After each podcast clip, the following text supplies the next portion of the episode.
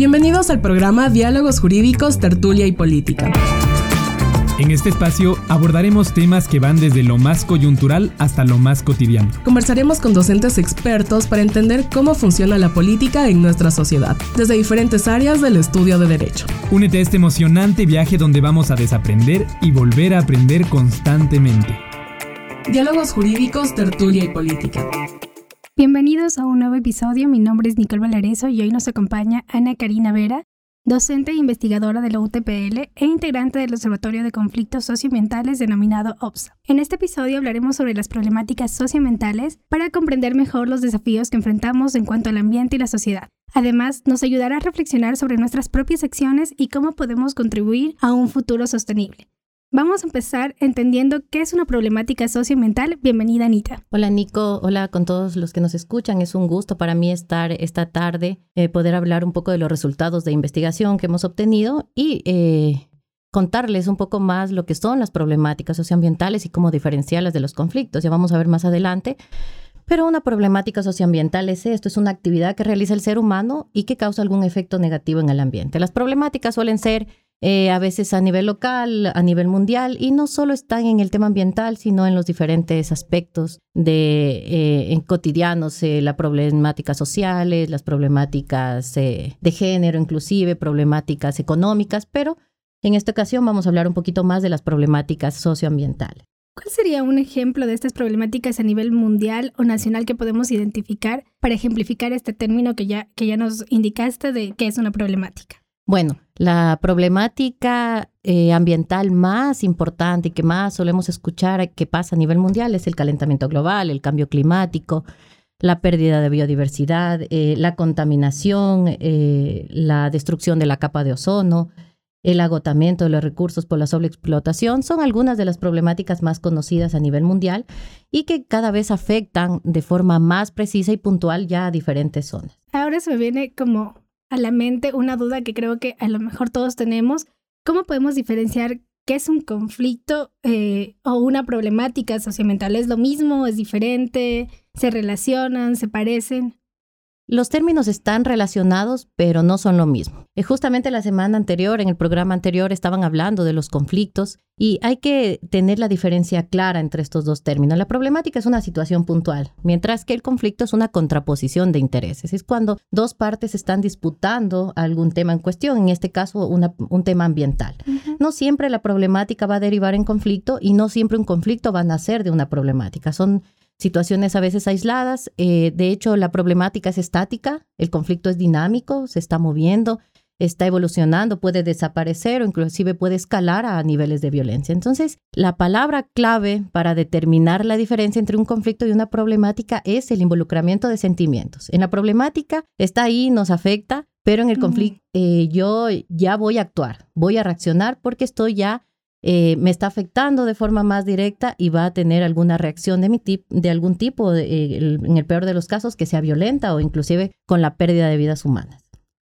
Justo nos, nos contabas en la segunda pregunta que yo te hacía que hay estudios y en los estudios, en base a estudios que he realizado, no sé, desde el Observatorio de Conflictos Socioambientales, me imagino, ¿Cómo se puede identificar o se ha hecho estudios a nivel local? Nosotros estamos grabando desde la ciudad de Loja, entonces no sé si hay como estudios, cuál ha sido el proceso para hacer estos estudios, a través de qué metodología y qué se ha identificado, cuáles son nuestras problemáticas. Las problemáticas es muy importante eh, identificarlas, monitorearlas, porque como les decía, muchas de estas pueden derivar en algún punto en un conflicto. Y entendamos también que los conflictos no son ni buenos ni malos, todo depende de la perspectiva que se los mire y pueden ser inclusive tomados como una oportunidad. Los conflictos pueden ser una oportunidad de cambio que nos genere más adelante mejoras. Entonces es importante en una etapa temprana identificar los conflictos, pero también las problemáticas, que como les decía, pueda o no derivar más adelante en un conflicto. El observatorio viene realizando un trabajo arduo para la identificación de problemáticas y de conflictos también. Problemáticas tenemos eh, datos eh, que hemos levantado en la región sur, eh, en Zamora Chinchipe. Ustedes conocerán que hay un contexto bastante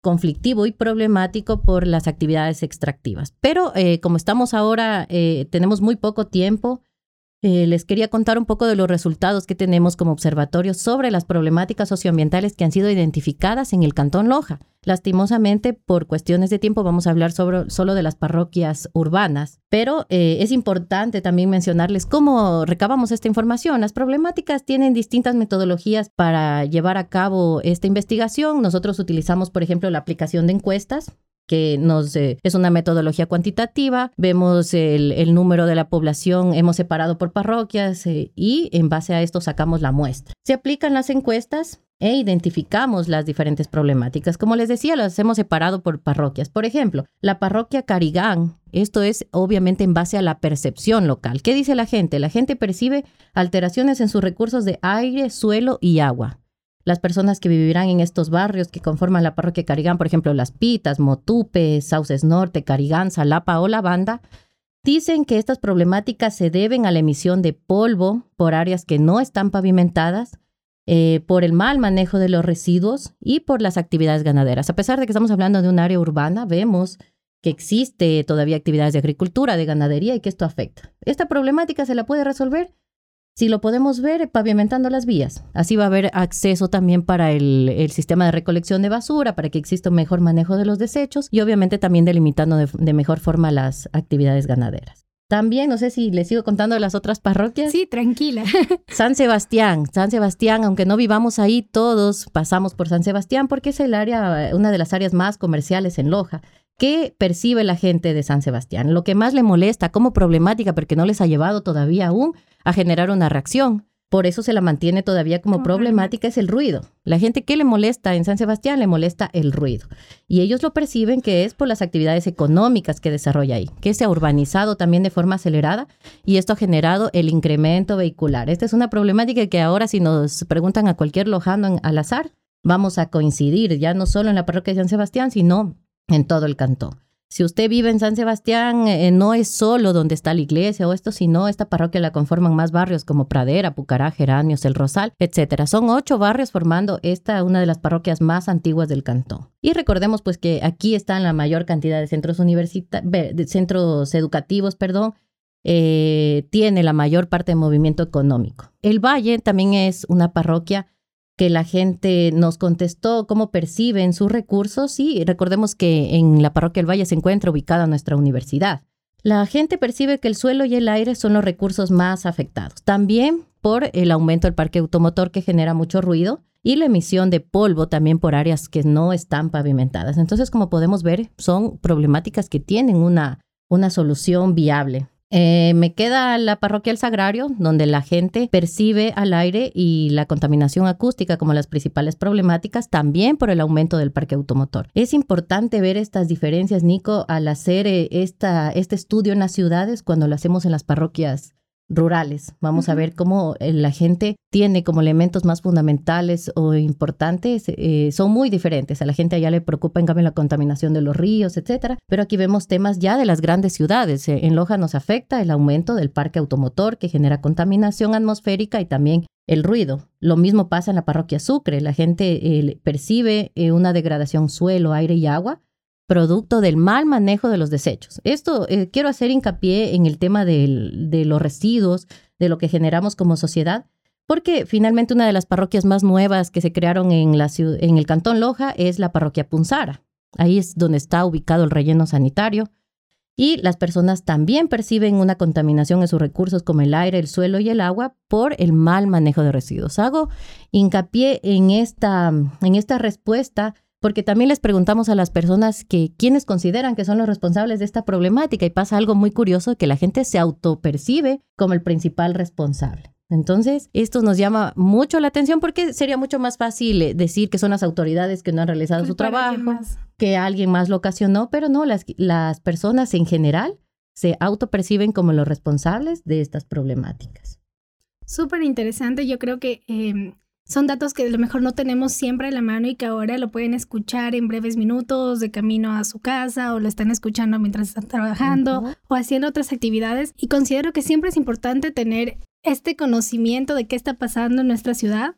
Ya sabemos que hay problemáticas socioambientales a nivel global, a nivel nacional, pero localmente identificarlas y saber que hay un observatorio que siempre está trabajando en esto y monitoreando constantemente los cambios que pasa es importante para poder tomar decisiones, eh, ya sean como de política como tal, en, en proyectos o en la urbanización de algo, o también como ciudadanos ser conscientes de cuáles son estas problemáticas que estamos enfrentándolas de manera directa o indirecta. Entonces, como para concluir este espacio cortito, pero súper interesante. ¿Qué podemos hacer nosotros para contribuir a mejorar esta situación? Desde la academia, desde el gobierno, desde un ciudadano normal. Cuéntenos, ¿qué, ¿qué, podemos hacer? El problema radica cuando pensamos que las soluciones son responsabilidad de terceros.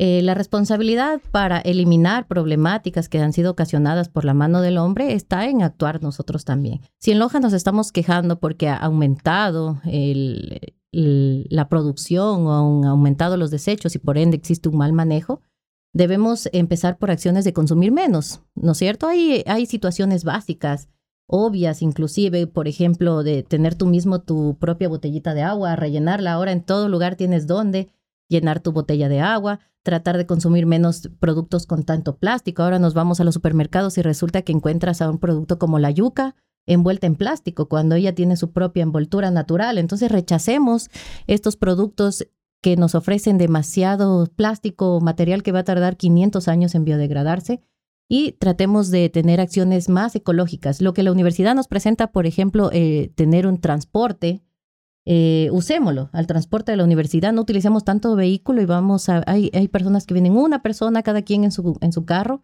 pero si utilizamos el servicio que nos da la universidad, estamos aportando también para mejorar la calidad de vida en nuestra ciudad. Eh, tenemos todavía la, la dicha de gozar de muchas áreas verdes. Cuidar, no botar los, los desechos es algo muy común y luego nos quejamos cuando ya esta problemática de botar la basura a la calle se convierte en un conflicto porque se nos inundó la ciudad y nos dañó nuestros, nuestras casas, nuestros, nuestro eh, entorno. Nuestro entorno. También aquí hay algo importante que yo he visto como, como de estas nuevas tendencias, es como utilizar la ropa, vender ropa de segunda mano, como hacer circular cosas que ya no usas, crear grupos y comunidades eh, que se apoyen para si alguien necesita una rueda de una bicicleta y justo mi bicicleta se dañó, te cedo la bicicleta o la rueda, pero la idea es como que no compres algo que a lo mejor yo tengo que te puede servir. También, eh, aparte de todo esto, de ser consciente del gasto que tenemos en nuestras casas, de agua, luz em, y actividades comunes, em, ¿qué, otra, ¿qué otra actividad podría ser como una solución? Que no sé si en estos, en estos estudios se plantearon o se hicieron propuestas de soluciones.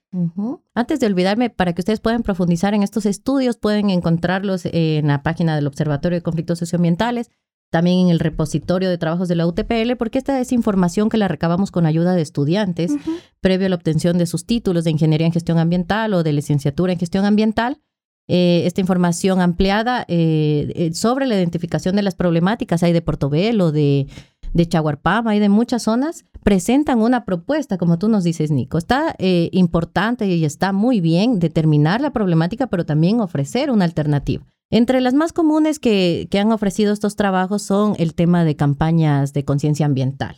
Aprendamos más de nuestros niños que ahora esta nueva generación está con este chip más ecológico, más amigable con el ambiente y vamos por esa ruta eh, las campañas por todos los medios, radio, televisión, en las escuelas, eh, enseñar buenas prácticas ambientales y también situaciones que, que, van de la mano de las autoridades, como el tema de, de, si hay zonas que ya tienen que ser pavimentadas, se los haga. Se incluya más zonas eh, en la parte de la recolección de basura para evitar la quema de la basura, por ejemplo. Y también hay unas propuestas muy interesantes que han generado nuestros estudiantes, como por ejemplo basureros inteligentes, que han funcionado en otras partes del mundo. Y aquí en Loja hay una propuesta muy buena que nos dio eh, nuestro estudiante Alex, que hizo la investigación en Punzara, que eran unos estudiantes, unos basureros inteligentes, que si las personas ponían su basura de forma adecuada en estos basureros, este les generaba su rédito en, en saldo a favor en la tarjeta para viajar en el transporte urbano. Entonces son alternativas y soluciones que deberían ser escuchadas por las autoridades y en el mejor de los casos ser puestas en práctica ya lo antes posible. Muchísimas gracias, Anita. Em, ha sido un podcast súper interesante, seguro que muy enriquecedor para todos los eh, oyentes.